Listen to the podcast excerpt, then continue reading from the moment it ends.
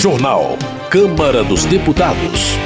Comissão aprova inclusão de perguntas sobre diabetes no censo demográfico. Projeto estabelece prazo de 180 dias para reversão de ostomia pelo SUS. Projeto prevê proteção para o exercício da liberdade de imprensa.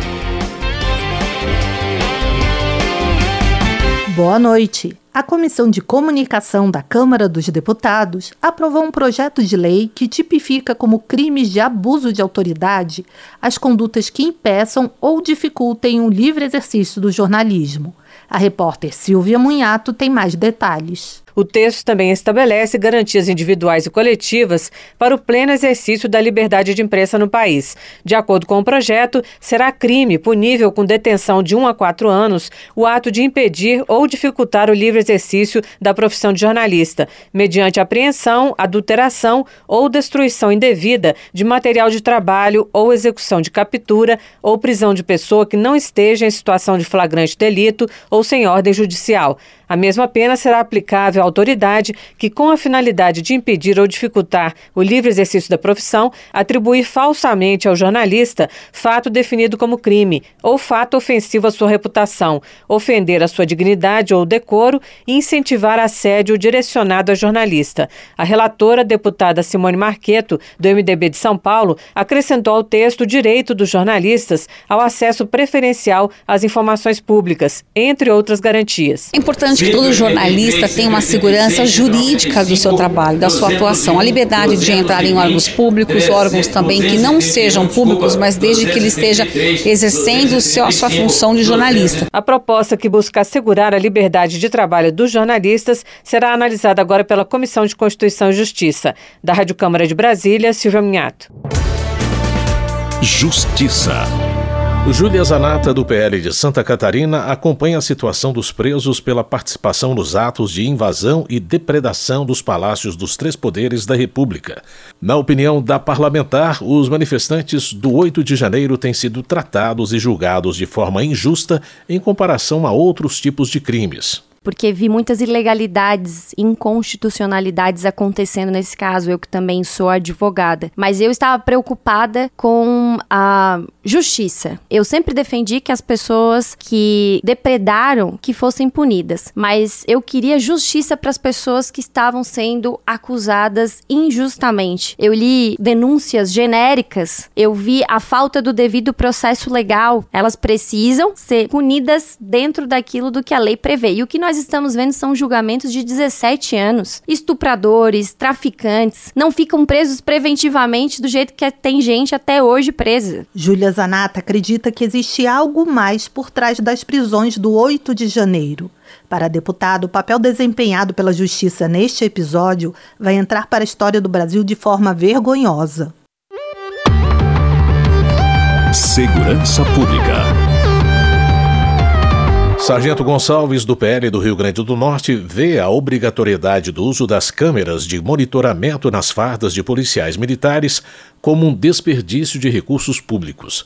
Segundo ele, os governos tem necessidades mais urgentes, como a modernização de armas e de viaturas para melhorar a segurança pública do país. Sargento Gonçalves também é autor de um projeto que proíbe a exigência de instalação de câmeras nas fardas de policiais militares, enquanto a medida não for estendida a todos os servidores públicos, sejam eles civis ou militares. Na avaliação do deputado, se trata de uma questão de isonomia entre os profissionais. Por que só o policial ser monitorado? Que discriminação é essa? Que trabalho de demonização de uma atividade tão importante para a sociedade? Se o policial deve utilizar e o advogado tem que utilizar, o médico tem que utilizar, o professor deve utilizar, inclusive os políticos, agentes políticos, nós parlamentares, vamos lá, Topa a ideia que o político, o deputado, ele use a câmera de monitoramento na, no, no, seu gabinete, lá no plenário, do, dentro do seu veículo, quando descer do veículo, para suas relações, suas conversas ali, é, é, com as suas negociações, né? Então, se é para utilizar, que todo servidor público utilize dentro de um critério, de um princípio constitucional, que é o princípio da isonomia. General Girão, do PL do Rio Grande do Norte, defende a aprovação de projeto que isenta o policial de crimes nas mortes ou lesões ocorridas em confrontos no caso de reação à injusta agressão. General Girão argumenta que uma polícia forte e valorizada reflete positivamente no enfrentamento à violência e à criminalidade. Nós temos efetivos policiais menores do que a gente precisaria. Quase todos os estados têm esse problema. Então nós precisamos ter mais efetivos. Nós precisamos talvez investir também no trabalho de dados. As estatísticas policiais, nossas, as estatísticas de roubos e furtos, elas não estão permitindo, por exemplo, que as polícias, especialmente a Polícia Civil, possa fazer o trabalho de investigação. Outro aspecto, é importante que a Polícia Militar e a Polícia Civil possam fazer a investigação e levar o criminoso à cadeia. Isso daí é uma coisa que depende da legislação aqui. A gente está trabalhando para fazer essa mudança. E para isso acontecer, nós temos que dar mais força para os profissionais da segurança pública. Coronel Fernanda, do PL de Mato Grosso, celebra a decisão do STF de outubro do ano passado, que suspendeu a limitação de 10% das vagas reservadas a mulheres para o concurso da Polícia Militar do Distrito Federal. A deputada afirma que a sentença, proferida em caráter liminar, cria jurisprudência para que a medida seja aplicada em todos os concursos da carreira militar. Coronel Fernando espera agora que o plenário do Supremo Tribunal Federal confirme a liminar, em ação direta de inconstitucionalidade que questiona a lei do Distrito Federal sobre o tema. Uma ação de inconstitucionalidade dando oportunidade para todas as mulheres ingressarem nas carreiras militares estaduais é, sem limitação de inclusão. Isso é bom, porque a gente é, traz é, transparência, traz reconhecimento é, da capacidade do ser humano, né? Direitos Humanos. Flávia Moraes, do PDT goiano, celebra o lançamento do programa Antes que Aconteça, que destina recursos para ações de combate à violência contra a mulher, como a oferta de cursos de capacitação profissional e defesa pessoal. Segundo a deputada, o orçamento de 2024 contará com mais de 300 milhões de reais para esse fim. E hoje, todas as vezes que a gente acorda, a gente tem a notícia de mais um feminicídio acontecendo no nosso país, vários, né? E a gente sabe da importância desse enfrentamento e a gente precisa de trabalhar cada vez mais para fortalecer a rede de proteção a essa mulher vítima de violência. Além disso, Flávia Moraes defende a aprovação de uma PEC de sua autoria, que cria no âmbito da Seguridade Social o direito aos cuidados de longa duração destinada a pessoas em situação de dependência para o exercício de atividades diárias. Segundo a deputada, a medida se faz necessária, uma vez que o Brasil passa por um processo de envelhecimento acelerado de sua população. Nós estamos uma população que envelhece, que é a população idosa que aumenta muito. Isso é um bom indicativo, sinal que nós estamos vivendo mais, mas ao mesmo tempo nós precisamos nos preparar é, justamente para que a gente possa dar dignidade a essa população idosa. Economia. Augusto Coutinho, do Republicanos de Pernambuco, defende a aprovação do projeto que institui o Programa Emergencial de Renegociação de Micro e Pequenas Empresas, o Desenrola MPES. O deputado explica que o projeto vai possibilitar a quitação de dívidas de até 150 mil reais com descontos. As micro e pequenas empresas foram responsáveis por 71% dos empregos gerados no Brasil nesse ano de 2023 e também respondem por cerca de 30% do PIB. Ainda assim, o setor vive dificuldades por causa do endividamento. Hoje se estima que cerca de 6 milhões e meio de companhias estão negativadas. Esse cenário torna urgente a implantação do desenrola voltado para as pessoas jurídicas e, portanto, vai gerar mais emprego para o povo brasileiro. Augusto Coutinho informa que o desenrola MPS já foi discutido com o vice-presidente e ministro do Desenvolvimento, Indústria e Comércio, Geraldo Alckmin que demonstrou interesse do governo federal em implementar o projeto. Heitor Sul, do PSB do Rio Grande do Sul, avalia os trabalhos da Comissão de Indústria, Comércio e Serviços. De acordo com o deputado, o colegiado, criado ano passado e presidido por ele, tem como foco a industrialização, a ecossustentabilidade, a inovação tecnológica e a descarbonização. Heitor Chu defende ainda o desenvolvimento de tecnologias para que o setor industrial nacional se equipare ao de outros países, facilitando o acesso do empresário brasileiro às políticas públicas. Para que ele possa fazer os investimentos e a partir daí criar emprego, renda, desenvolvimento e o que a gente tem batido todo dia, a inovação, a descarbonização. É isso que a gente quer que a sociedade compreenda e isso que nós trabalhamos em 2023 para que essa política industrial dê força, oxigênio e seja o fermento da transformação nacional, para que o Brasil, em especial a indústria, pudesse voltar a produzir mais e melhor, porque a nossa indústria ficou menor no seu tamanho nos últimos 20 anos. Keniston Braga, do MDB do Pará, considera urgente a modernização do Código de Mineração, criado em 1967. Segundo o deputado, até as fontes renováveis de energia dependem de minerais para funcionarem. É muito importante que a gente estabeleça essa alteração, é muito em consequência do momento que nós vivemos. A importância econômica da mineração todos nós sabemos. Há sobre a mineração um preconceito que não se justifica, dada a importância dos minerais na nossa vida. E não existe transição energética sem a participação efetiva dos minerais. Então é necessário que a gente utilize esse momento onde o mundo todo se volta em torno do tema da, da preservação do meio ambiente, da busca de energias renováveis, de uma, da, da conquista de uma economia de baixo carbono, para aperfeiçoar esse, esse ambiente da exploração mineral e trazer agora os benefícios tão importantes que a mineração oferece ao longo do tempo. Keniston Braga também defende a reestruturação da Agência Nacional de Mineração, que, na avaliação do deputado, não vem conseguindo exercer seu papel regulatório. O deputado destaca a necessidade de recompor o quadro de servidores mediante concurso público, equiparar os salários e promover avanços tecnológicos no órgão. Agricultura. Presidente da Frente Parlamentar Mista da Pesca e Aquicultura, Luiz Nishimori, do PSD do Paraná, comemora os resultados positivos alcançados pelo setor, com destaque para a ampliação dos mercados interno e externo. No entanto, ele cobra mais incentivos governamentais. Luiz Nishimori sugere ao governo a instalação de um parque industrial para priorizar a produção de fertilizante e insumos agrícolas. De acordo com o parlamentar, o Brasil possui matéria-prima, competência, mão de obra qualificada e uma grande demanda por estes produtos. Aproximadamente 85% dos fertilizantes e insumos que utilizamos são importados, então pagamos em dólares o custo para a produção agrícola é muito alto. Estou trabalhando há mais de dois anos para a implantação deste plano de industrialização, principalmente depois das questões da guerra na Ucrânia, que nós fizeram refém da falta de insumos. Trabalho. Duarte Júnior, do PSB do Maranhão, defende a aprovação do projeto que fixa o piso salarial de fisioterapeutas e terapeutas ocupacionais em R$ 4.800 para uma jornada de 30 horas por semana. Segundo o deputado, a atual rotina de trabalho da categoria compromete tanto sua saúde como a qualidade do atendimento à população.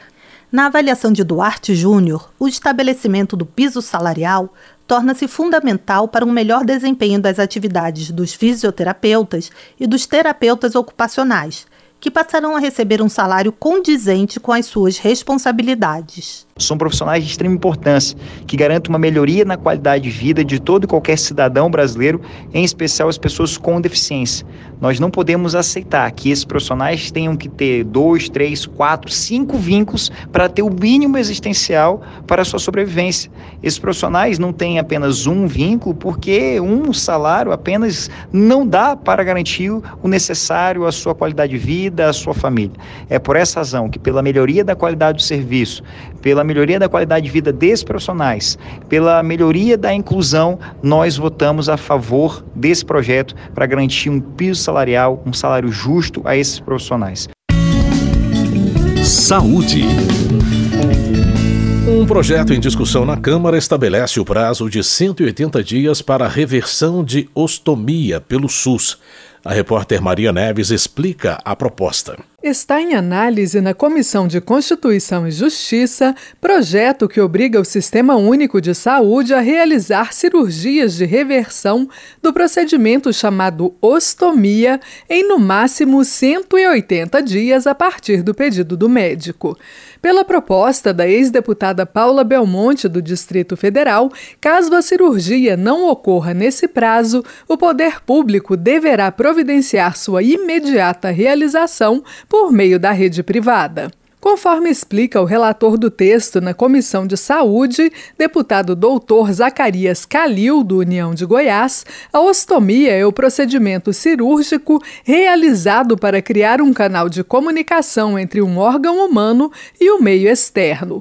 O orifício pode ser usado para alimentação, respiração ou eliminação das fezes e urina do paciente, dependendo do caso.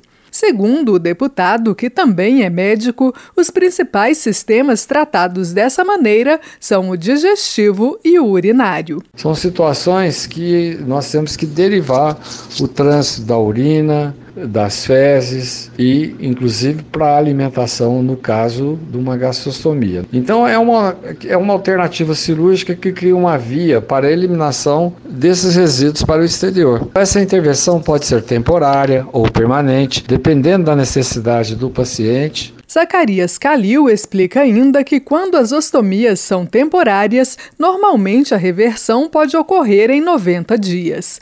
De acordo com o parlamentar, o índice de pessoas ostomizadas no Brasil é alto. Ele cita dados do Ministério da Saúde que registram mais de 400 mil pacientes que passaram pelo procedimento. O deputado acrescenta que o SUS realiza, em média, 13 mil cirurgias desse tipo por mês.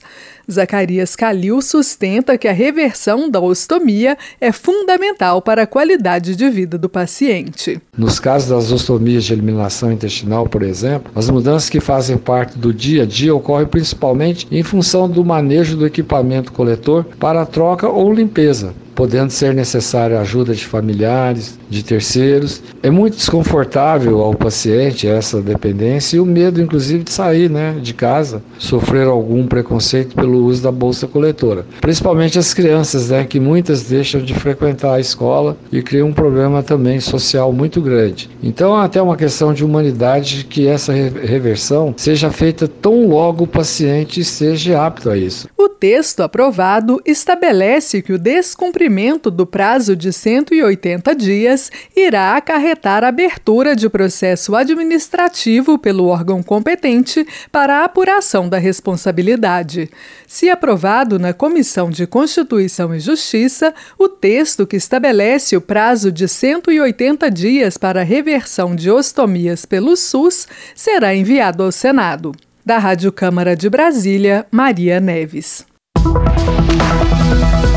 A Comissão de Saúde aprovou a inclusão de perguntas sobre diabetes nos censos demográficos. O repórter João Gabriel Freitas tem os detalhes. Com 16,8 milhões de adultos diabéticos, o Brasil é o quinto país com mais casos no mundo, segundo a Federação Internacional de Diabetes. Diante desse cenário, a Câmara dos Deputados avalia a inclusão de perguntas sobre a doença nos censos demográficos. O projeto foi apresentado pelos deputados do estado de Goiás, Dr. Zacarias Calil, do União, e Flávia Moraes, do PDT. Eles defendem que as informações sobre essa parcela da população são necessárias para melhorar as políticas públicas voltadas às pessoas com diabetes. Nesse sentido, o texto aprovado pela Comissão de Saúde acrescenta a necessidade das pesquisas na Política Nacional de Prevenção do Diabetes. A proposta teve voto favorável do relator na comissão, o deputado Diego Garcia, do Republicanos do Paraná. Garcia argumenta que a aplicação de questões direcionadas à diabetes permite traçar um perfil completo da população para fundamentar a elaboração de políticas públicas. É uma necessidade urgente, sem dados, sem números, sem estatísticas, não tem como ter política pública, não ter como ter uma política nacional de enfrentamento, uma política de Estado, uma política municipal. Então é urgente que isso seja inserido nos censos demográficos para que a gente tenha dados e possa avançar cada vez mais na prevenção, pensando na saúde da nossa população. A Federação Internacional de Diabetes projeta que até 2030 a incidência da doença chegue a 21,5 milhões de brasileiros. De acordo com a instituição, a urbanização e novos hábitos de vida, como o aumento do consumo de alimentos processados, são fatores importantes para o maior número de casos. O projeto que determina a inclusão de informações sobre diabetes no censo demográfico segue para análise da Comissão de Constituição e Justiça. Caso aprovado, pode ir diretamente ao Senado. Da Rádio Câmara de Brasília, João Gabriel Freitas. Termina aqui o Jornal Câmara dos Deputados, com trabalhos técnicos de Everson Urani e apresentação de Mônica Tati e José Carlos Andrade. Uma ótima noite para você. A Voz do Brasil retorna amanhã. Uma boa noite. Você ouviu A Voz do Brasil. Boa noite.